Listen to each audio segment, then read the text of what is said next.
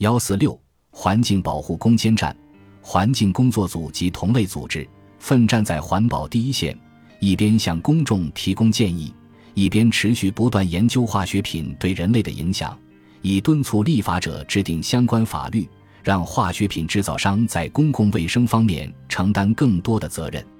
肯·库克于一九九二年创立环境工作组，在过去的二十六年中，他和他的团队游说美国政府，希望政府以人民的利益为重，处理化学品生产公司的问题。环保改革进展得非常缓慢，翻阅一九七六年的《有毒物质控制法》便可了解。该法旨在规范新化学品的引入，或评估现有化学品在投放市场之前是否安全。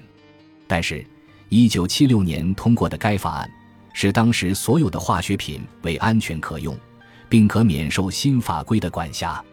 年之后的二零一六年，该法才得以修订，并且修订内容极少。肯·库克二零一六年五月发表了一篇文章，认为该法修订的太少，无法保护美国人免受化学物的一系列危害，触发癌症及神经系统疾病，影响生育能力，造成免疫系统功能障碍。引发众多其他健康问题等，库克特别提到了他所说的七种致命毒药。尽管我们早已知道它们危害极大，但它们仍在流通。这七种致命毒药是石棉。尽管科学早已确定石棉与肺癌和其他疾病之间有直接联系，而且已有五十多个国家禁止使用石棉，但它在美国依然合法使用。你仍可以在屋顶和乙烯材料中见到石棉，刹车片以及其他汽车零件中也有，甚至在某些蜡笔中也有石棉。甲醛，这是一种天然存在的化合物，含量高时会致癌。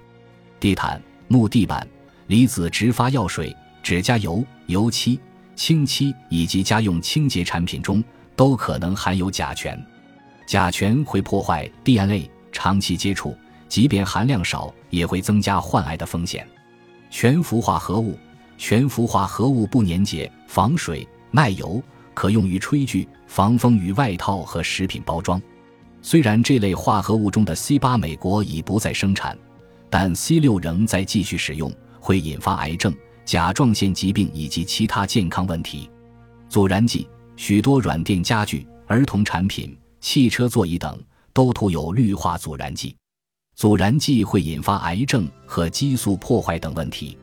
氯乙烯可用于制造 PVC 塑料和许多家用产品，如浴帘。接触空气中的 PVC 会影响神经系统，长期接触会导致肝损伤。双酚类在食品和饮料的容器以及人体中都可能有这种化合物。十五年，加利福尼亚州采取措施，将 BPA 列为女性生殖毒物。邻苯二甲酸酯，这些化合物使塑料更有弹性，可用于制作 PVC 塑料、溶剂、乙烯基地板、粘合剂和清洁剂。它们是内分泌干扰物，与糖尿病、肥胖、生殖问题和甲状腺问题有关联。令人遗憾的是，我们每天都会接触大量的化学物，这种情形几无改观。相关工作做得太少。医学博士玛格丽特·科莫，《没有癌症的世界》。治疗新方案及预防愿景三十五一书的作者曾和我聊过这一方面的困难。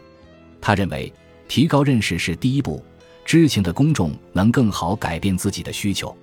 我想，如果公众知道在加利福尼亚州购买面霜或其他个人护理产品，可能会比在康涅狄格州或新泽西州购买的同类产品更安全、毒性更小，他们一般会选用更安全的产品。他接着说道：“他们也会很生气，给公司施加压力。这样的话，效果就会不一样。这一点我很肯定。但是第一步要让公众知情。”科莫认为，在个人护理产品和食品的环境监管方面，我们仍然停留在二十世纪五十年代的水平。总的来说，消费者并没有意识到，个人护理产品中有许多有害的化学成分，对内分泌系统、生育能力。肥胖症等影响很大，这是非常严重的问题。本集播放完毕，感谢您的收听，喜欢请订阅加关注，主页有更多精彩内容。